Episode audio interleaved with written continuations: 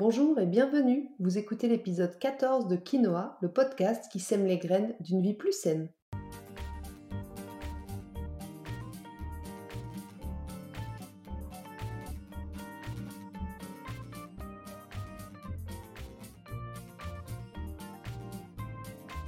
Je suis Julie Coignet, naturopathe et coach santé. Ma mission à travers ce podcast est de vous aider à retrouver ou à garder la santé en adoptant de nouvelles habitudes de vie plus saines et équilibrées. Chaque semaine, le jeudi, je vous propose de parler bien-être, forme et santé naturelle de façon simple et positive pour vous aider à reprendre votre santé en main. Si vous venez juste de découvrir le podcast, je vous invite à écouter l'épisode 0 dans lequel je me présente plus en détail et l'épisode 1 dans lequel je pose les bases de ce qu'est la naturopathie et de ce que ça peut vous apporter. Allez, c'est parti pour l'épisode du jour.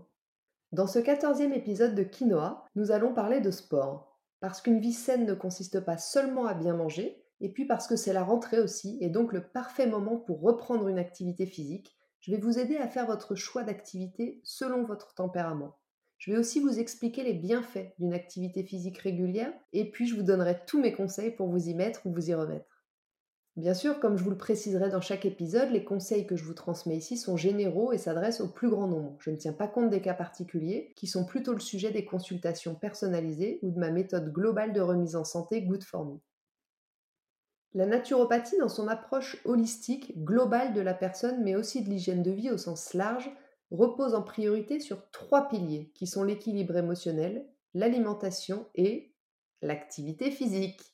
Alors en cette période intense de reprise, si vos batteries sont à plat, c'est peut-être que l'un de ces piliers est déséquilibré.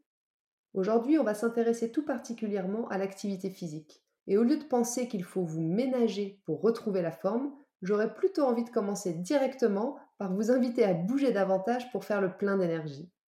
L'exercice physique devrait, doit faire partie intégrante de votre vie. Alors que les vacances d'été sont déjà loin et que vos bambins ont repris le chemin de l'école, c'est maintenant le moment idéal pour penser un peu à vous et prendre ou reprendre de bonnes habitudes pour votre bien-être, pour votre forme, mais aussi pour votre santé. It's time to go, comme on dit. Alors pas lundi prochain, pas le mois prochain, ni même en 2022, je vous vois venir, mais bien maintenant. Arrêtez de vous trouver des excuses. La mission de ce podcast est de vous aider à prendre de nouvelles habitudes de vie plus saines et équilibrées. Alors allez-y, profitez de cette période super motivante de la rentrée pour vous lancer. Commençons comme toujours avec quelques explications. Tout d'abord, j'aimerais vous préciser quelque chose. On mélange parfois la notion d'activité physique avec celle d'activité sportive. L'activité physique, elle concerne tous les mouvements que vous allez effectuer dans la journée. Marcher pour aller au travail, quand, vous jardinez, quand vous montez les escaliers elle n'a pas forcément besoin d'être une activité sportive à proprement parler. Ceci dit, nos vies sont aujourd'hui tellement beaucoup trop sédentaires que l'intérêt de pratiquer une activité sportive pour équilibrer devient indispensable. En consultation, je distingue bien les deux d'ailleurs et je vous demande souvent si vous pratiquez un sport ou si vous êtes actif, active au quotidien. Parce que faire du sport quand on a un job sédentaire, c'est indispensable. Mais si par contre vous allez travailler en vélo chaque jour, que vous avez une profession active ou que vous passez vos journées à jardiner ou à faire le ménage, eh bien ça me va. Pour la bonne forme et la pleine santé, ce qui compte, c'est de bouger quotidiennement, avec ou sans basket au pied. Parce que le mouvement, c'est la vie. Enfin, à condition de ne pas oublier que le sport doit rester au service de votre santé et de votre bien-être mental, et pas les desservir. Ensuite, comme le disait Edmond Desbonnets, l'inventeur de la gymnastique des organes, le muscle est le contrepoids du nerf ce qui concrètement veut dire que pratiquer une activité physique régulière et adaptée va réduire considérablement votre stress et ses effets néfastes sur l'organisme. Un bon équilibre nerveux et une meilleure gestion du stress et de la nervosité. Ce sont les premiers bienfaits ressentis quand on se met ou remet à pratiquer une activité physique régulière. Mais c'est pas tout. Pratiquer une activité physique modérée et régulière, c'est la clé d'une bonne santé et d'une bonne vitalité. C'est aussi un très bon moyen de favoriser l'évacuation des toxines et donc la détox. C'est aussi une façon de stimuler son système immunitaire, de renforcer son système ostéo-articulaire, de limiter les maladies cardiovasculaires. Et puis c'est aussi un bon moyen de renforcer son cœur, de réguler sa tension, de stabiliser son poids ou de perdre quelques kilos, d'améliorer son transit, d'oxygéner toutes vos cellules et donc d'avoir une peau plus fraîche, de mieux dormir et de faire circuler l'énergie du corps. Et enfin, c'est aussi un très bon moyen de développer un mental d'acier. Et oui, anti-stress number one, comme on l'a vu plus haut, l'activité physique va libérer des endorphines, vous savez, les hormones du plaisir. Et ça va aussi oxygéner le cerveau. Donc vous serez plus zen, plus patient, plus joyeux, et vous aurez des meilleures capacités de concentration et d'apprentissage. Tout bénef, quoi. Et donc ce sont toutes ces raisons qui doivent vous pousser à bouger le plus possible. Pas le fait de vouloir participer à une mode ou de se faire influencer par des dictats extérieurs. Maintenant que vous êtes sûrement un peu plus convaincu par l'importance de pratiquer une activité physique régulière, vous vous dites peut-être OK, j'ai compris, mais si j'aime pas le sport et ou que je ne sais pas quoi faire, comment est-ce que je fais? Alors pour vous aider à choisir, voici les activités les plus appropriées selon votre tempérament. Pas forcément celles à la mode, hein, mais celles qui vous équilibreront et qui vous feront le plus de bien. Et oui, encore ces fameux tempéraments dont je parle souvent, et qui permettent, si on les utilise à bon escient, de mieux comprendre nos besoins innés. Dans le cas de l'activité physique, chaque tempérament donné privilégiera nettement un type de sport sur un autre. Par exemple, un coureur de vitesse sera généralement un bilieux, le coureur de fond un sanguin, le joueur de ping-pong un nerveux, et puis le golfeur un lymphatique. Parce que le sprint exige de la puissance, la course de fond de l'endurance, le ping-pong demande de bons réflexes, et puis le golf mise sur la capacité de relaxation et de concentration. Petite parenthèse avant d'entrer dans le détail, si vous ne savez pas encore quel est votre profil, votre tempérament dominant, je vous invite à mettre ce podcast sur pause et à prendre 5 minutes pour aller faire le test sur mon site juliecoignet.com. Ensuite, vous revenez. Hein. Alors, on va commencer par le bilieux. Le bilieux, il se caractérise par son appareil ostéomusculaire. Donc, lui, il a une forte stature, ses chairs sont d'une grande fermeté, son énergie est débordante et puis ses réflexes sont plutôt rapides. On rencontre d'ailleurs beaucoup de bilieux chez les athlètes et les sportifs. Le bilieux, il a besoin d'abord et avant tout d'exercice. Sans exercice, son équilibre est complètement perturbé.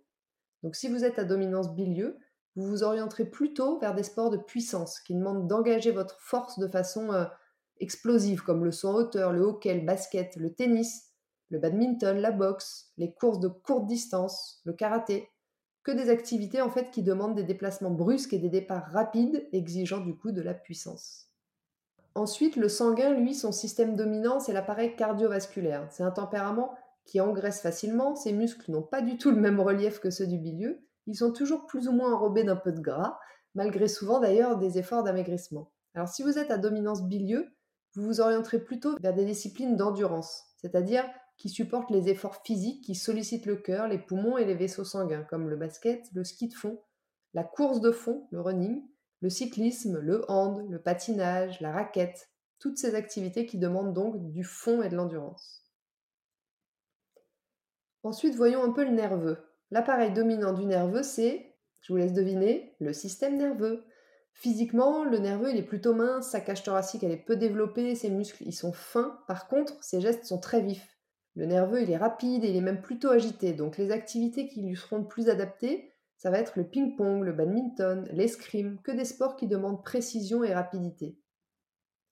Et puis enfin le lymphatique. Alors lui, il est représenté par l'appareil digestif. C'est plutôt un gros mangeur qui est même prédisposé à l'obésité et ses muscles sont un peu perdus dans la graisse, je dois dire. La lenteur va aussi caractériser le lymphatique, mais une lenteur qui va avec de fortes capacités de concentration. Alors il n'y a pas beaucoup de sportifs chez ce tempérament, parce que pour eux bouger c'est pas vraiment naturel, malgré le fait que bien sûr eux aussi, ils en ont bien besoin. Alors si c'est votre dominance, vous serez plutôt attiré par des activités douces comme la gym, la voile, l'alpinisme, la randonnée, la marche, le golf, qui vont demander de l'endurance, de la concentration, mais en douceur. Maintenant, pour finir ce podcast avec des astuces pratico-pratiques comme j'aime le faire, je vais vous donner mes 10 conseils pour vous lancer, pour vous mettre ou vous remettre au sport après une plus ou moins longue période d'arrêt. Premièrement, posez-vous les bonnes questions avant. Quel sport aimez-vous? Quelle activité ne vous semble pas être trop une contrainte? De quoi avez-vous besoin pour faire ce sport? Est-ce que vous préférez pratiquer seul ou être accompagné? Pensez aussi aux horaires, aux coûts, aux lieux, aux sports que vous auriez aimé faire plus jeune. Réfléchissez à tout ça avant de vous lancer, ça vous donnera déjà des pistes. Et puis, comment vous sentez-vous aujourd'hui? Si ça fait plusieurs mois, années que vous n'avez pas pratiqué une activité sportive, je vous conseille vivement de demander l'avis de votre médecin avant de reprendre. Deuxièmement, définissez vos objectifs. Avant de vouloir se remettre au sport après une longue période, c'est essentiel de se fixer un objectif, qu'il soit sportif, santé ou bien-être. Mais c'est lui qui va vous motiver à enfiler les baskets ou le jogging à chaque séance. La première question que vous allez vous poser, c'est donc pourquoi est-ce que je vais démarrer une activité sportive? Est-ce que c'est pour perdre du poids Pour vous sentir plus en forme globalement pour sentir votre corps plus fort, plus ferme, pour réduire vos douleurs de dos, peut-être pour être moins essoufflé, ou encore pour pouvoir jouer et courir avec vos enfants ou vos petits-enfants? Avec cette finalité, vous aurez plus de chances de faire les bons choix et puis surtout de vous y tenir. Troisièmement, trouvez une activité physique qui vous plaît, sans trop de contraintes et qui vous correspond en fonction de votre tempérament. Ça paraît être du bon sens, mais ce n'est pas toujours le cas dans les retours que j'ai. Pour certains, c'est la partie la plus difficile parce qu'ils ne savent pas quoi faire. Parfois, vous n'avez pas d'idée, parfois vous êtes influencé par un copain ou une copine, ou un influenceur que vous suivez sur les réseaux sociaux, ou encore vous pensez à tort qu'un cours de tennis en extérieur à 21h c'est super parce qu'on est en septembre et que oui, c'est super en septembre. Mais en plein hiver, vous aurez plus du tout envie de ressortir à cette heure-là. Donc projetez-vous avant de vous inscrire tout feu tout flamme à la rentrée puis de gaspiller votre argent. C'est pareil avec la salle de sport, c'est super pour certains, mais c'est ennuyeux et peu motivant pour d'autres. Donc ne cédez pas aux offres tarifaires hyper attractives de la rentrée ou au fait que ce soit juste à côté de votre travail. Si vous avez besoin de convivialité dans votre pratique, vous durerez plus longtemps et vous vous amuserez beaucoup plus dans un sport collectif par exemple. N'oubliez pas non plus que la marche, c'est l'activité physique la plus facile à mettre en place dans votre quotidien, parce que c'est la régularité qui paye, donc s'il y a trop de contraintes, vous ne vous y tiendrez pas, c'est certain. Et puis enfin, pensez à profiter des cours d'essai que la plupart des activités proposent en septembre. Comme ça, vous limiterez les mauvaises surprises avant de vous lancer vraiment. Quatrième conseil, créer le besoin. Oui, ça c'est pas toujours évident à comprendre au démarrage, je l'entends bien, mais c'est un fait. La régularité va créer l'habitude et l'habitude va créer le besoin. Je vous assure que c'est vrai. Donc mettez tout en place pour être régulier ou régulière dans votre pratique et au bout de quelques mois, je vous promets que vous serez picousé comme on dit. Cinquième conseil, démarrez en douceur. Parce que là, c'est la rentrée, vous êtes ultra motivé, mais pour durer dans le temps, ce qui est notre objectif, hein, je vous le rappelle, c'est pas utile de tout donner pendant un mois, puis d'arrêter ensuite parce qu'on s'est blessé ou parce qu'on ne suit pas le rythme entre le boulot et la vie de famille à gérer. Donc allez-y doucement mais sûrement. Si vous partez de rien du tout, commencez par inclure une, voire deux séances par semaine. Ce sera déjà super de vous y tenir. Et puis au bout de quelques mois, vous verrez bien si trois séances ça passe et vous augmenterez progressivement la quantité, tout en respectant toujours vos propres limites. De toute manière, sachez que le sport à haute dose produit un peu l'inverse de ce qu'on recherche, et en particulier des risques d'acidose et de surmenage, donc c'est vraiment pas le but. Nous, je vous rappelle qu'on cherche l'équilibre, hein, pas l'extrémisme. Conseil numéro 6, prenez rendez-vous avec le sport. Comme vous prenez rendez-vous chez le coiffeur, le dentiste ou avec un contact professionnel. Notez vos séances de sport dans votre agenda à l'avance. C'est primordial. Déjà parce que même booker votre créneau de sport peut sauter en deux temps trois mouvements, alors s'il n'est même pas réservé sur votre agenda, n'y pensez même pas. Septième conseil, fixez-vous des objectifs réalisables, des objectifs réalistes. Il n'y a rien de plus motivant que d'avoir un objectif quand on reprend le sport. Moi, par exemple, qui cours beaucoup chaque année pour me relancer et ne pas me démotiver, je me programme quelques compétitions sportives dans l'année pour garder l'envie d'aller courir régulièrement. Mais pour ceux qui n'aiment pas la compétition, votre objectif peut être par exemple de ne plus jamais prendre la voiture pour aller chercher le pain, ou encore de prendre les escaliers à la place de l'ascenseur, ou encore de perdre 5 kilos, ou encore de ne plus être essoufflé quand vous prendrez vos escaliers. Par contre, ne vous inscrivez pas au marathon de New York alors que vous avez jamais couru de votre vie, hein, on est bien d'accord. Si vous visez trop haut, vous risquez de vous dégoûter et de tout abandonner, ce qui n'est vraiment pas l'objectif. Conseil numéro 8, adaptez-vous.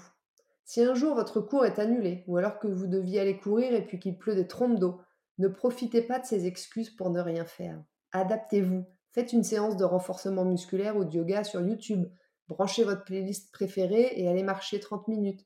Parce que sinon, il y aura toujours une bonne excuse. Moi, je pense plutôt qu'il y a toujours un plan B quand on veut vraiment. Conseil numéro 9, prenez soin de votre sommeil, parce que fatigué, vous n'irez jamais à votre cours de danse ou d'aquagym. Vous n'aurez pas le courage et c'est le début du cercle vicieux. Pas le courage, j'y vais pas, je culpabilise, je mange du sucre, foutu pour foutu, à quoi ça sert que j'y retourne, enfin vous voyez l'idée. Alors que tout pourrait être très différent après une bonne nuit de sommeil. Et enfin, dixième conseil, embarquez des copains ou des copines avec vous. Rien de mieux pour s'y tenir. Il y aura toujours un ou une motivé pour pas lâcher l'affaire. Et puis en, mêlant la convivialité à l'activité, il y a beaucoup moins de chances pour que vous annuliez le rendez-vous. Et en plus, vous oublierez beaucoup plus facilement que vous êtes en train de faire un effort. Bon, et puis je peux pas m'empêcher de parler quand même un peu de nutrition. Alors n'oubliez pas que la pratique régulière d'une activité sportive nécessite une alimentation équilibrée et puis une hydratation adaptée à vos besoins pour optimiser vos capacités physiques et puis bien sûr améliorer votre récup. On en parle si vous voulez à l'occasion. Voilà, ça y est, l'épisode 14 de Quinoa touche à sa fin. Je vous remercie de m'avoir écouté jusqu'ici, j'espère que vous l'avez apprécié et puis qu'il vous aura donné envie de semer quelques graines d'une vie plus saine. Si c'est le cas, comme je vous le répète à chaque épisode, parlez-en autour de vous. Partagez l'épisode sur vos réseaux sociaux, ça me rendrait vraiment service. Mettez-le en story, dans un post, sur Facebook, LinkedIn, Instagram, c'est vraiment le meilleur moyen de soutenir le podcast et de m'encourager à poursuivre. Si vous n'avez pas pu prendre de notes, vous retrouverez le résumé de mes conseils par écrit dans l'article de blog que j'ai dédié à l'épisode sur mon site juliecoignet.com. La semaine prochaine, nous parlerons du gras. Oui, parce qu'à l'inverse du sucre, le gras est mon ami et j'aimerais que vous lui redonniez toutes ses lettres de noblesse. Alors pourquoi le gras a-t-il si mauvaise presse? Qui est-il vraiment? À quoi sert-il et comment bien le choisir? Je vous dis tout jeudi prochain. En attendant, si vous voulez me faire un petit coucou ou échanger, je vous invite à me rejoindre sur Instagram, juliecoignet-du-8 naturopathe. Et n'oubliez pas, comme le disait très bien l'abbé Pierre, il ne faut pas attendre d'être parfait pour commencer quelque chose de bien. À bientôt!